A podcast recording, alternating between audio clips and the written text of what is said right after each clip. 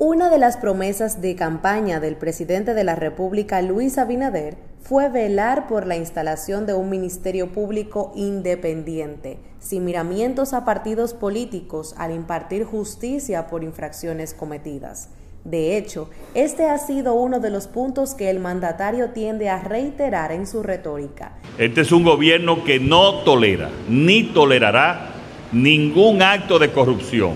Por mínimos que sean. Esto significó un mayor escrutinio sobre las acciones de los funcionarios actuales, con algunos de estos protagonizando múltiples escándalos que se han traducido en suspensiones cancelaciones y hasta periodos en prisión. Designado mediante el decreto 388-20, Luis Dicent fungió como administrador de la Lotería Nacional hasta mayo de este año, cuando fue suspendido de sus funciones por vínculos a un fraude que posteriormente fue denominado por las autoridades del Ministerio Público como Operación 13. Se trató de un sorteo de la lotería que fue amañado para que el bolo ganador fuera el número 13 y que contó con la participación de varias personas, incluyendo al talento frente a las cámaras. La idea era sencilla. Una persona no vidente, miembro del grupo, simuló la extracción del número agraciado, mientras que la presentadora, quien también era parte de la red, ya lo tenía en la mano. Sin embargo, en la ejecución no fue así ya que todo este proceso fue captado por las cámaras del estudio de televisión donde transmitían aquel sorteo.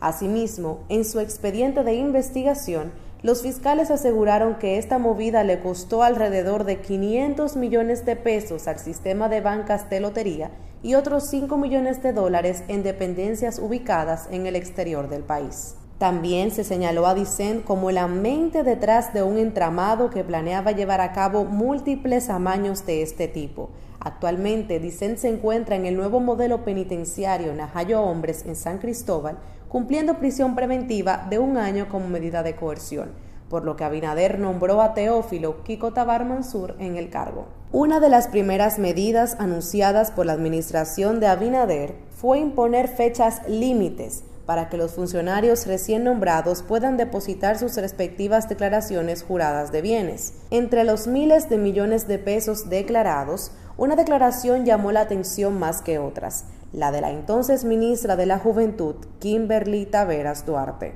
Taveras Duarte declaró un patrimonio que ascendía a 74 millones de pesos, algo que generó cuestionamientos, principalmente tras una investigación llevada a cabo por la periodista Nuria Piera. Posteriormente fue citada a la Procuraduría Especializada de Persecución de la Corrupción Administrativa por el director de esta entidad, Wilson Camacho, para aclarar su situación. A raíz de ello, Taveras Duarte tomó una licencia laboral de 60 días mientras era investigada, pero terminó renunciando a su puesto a principios de diciembre del 2020, siendo designada en su lugar Luz del Alba Jiménez Ramírez.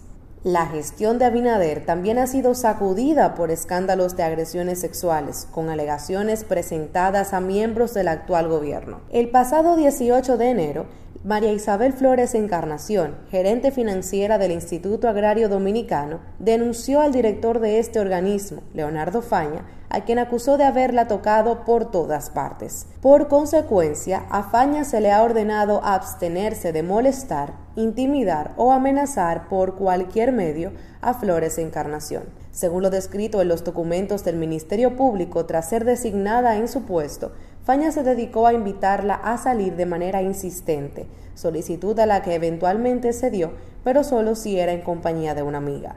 No obstante, Faña supuestamente se negó a esta propuesta, por lo que el entonces funcionario recogió a la señora en el parqueo de un supermercado de la avenida Luperón, desde donde partieron. Pero el destino, que se suponía era la oficina de Faña, fue una cabaña. Flores Encarnación se rehusó a complacer a su superior en aquel lugar y amenazó con lanzarse del vehículo si entraba a uno de los estacionamientos de la instalación. Ante la negativa, la mujer alegó que Faña se dirigió hacia un restaurante donde llevó personalmente hasta la mesa la comida y las bebidas que consumirían y tiempo después de cenar, Flores Encarnación perdió la conciencia. Luego, cuando empezó a recobrar sus sentidos, Flores Encarnación aseguró que vio a Faña tocándola. Al día siguiente, Faña, quien negó todas las acusaciones hechas en su contra, solicitó una licencia laboral mientras era investigado su caso, pero para la semana próxima ya el presidente había nombrado su reemplazo temporal en el instituto, José Daniel de Rosario Valdés. No obstante, y pese a sus protestas, Faña fue arrestado por el procurador de la Corte de Apelación del Distrito Nacional y fue posteriormente enviado a Najayo Hombres el pasado mes de marzo para cumplir medida de coerción que consistió en dos meses de prisión preventiva. Un mes después le variaron la medida, siendo puesto en libertad condicional, y mañana será conocido el juicio preliminar en su contra. También está el caso del ex encargado de la Dirección Regional de Aduanas en la zona norte del país, Antonio Gómez Díaz, quien fue arrestado en Santiago por la Fiscalía de esa demarcación, bajo cargos de violación sexual y acoso laboral. De acuerdo con el expediente de los fiscales, el hecho ocurrió a mediados de diciembre del 2020 en uno de los baños del edificio de aduanas, lo que llevó a la referida institución a suspenderlo y luego cancelarlo. Hasta la fecha, Gómez Díaz espera el inicio de su proceso judicial cumpliendo su medida de coerción de prisión domiciliaria. El primer ministro de Salud Pública designado por Abinader fue Plutarco Arias, quien fue destituido poco antes de la primera rendición de cuentas. La razón, todo sucedió tras una licitación para la compra de jeringuillas que serían utilizadas en el Plan Nacional de Vacunación contra el COVID, que supuestamente tenía precios alterados y que luego fue cancelada. Y aunque sostuvo que ejerció su cargo con honestidad, aceptó su despido. No obstante, atribuyó a sectores interesados las críticas que recibió por la referida licitación. Han desatado una andada de mentiras, críticas, extorsiones y chantajes con la finalidad de distorsionar mi labor esforzada, recta y transparente en la conducción del ministerio. Acción perversa que rechazo con toda la fuerza que me da saberme una persona de valores, de familia, de buenas costumbres y de más de 35 años de ejercicio pulcro de la medicina, expuso Arias en un comunicado. Actualmente, Daniel Rivera es quien ostenta el cargo que fue de Plutarco.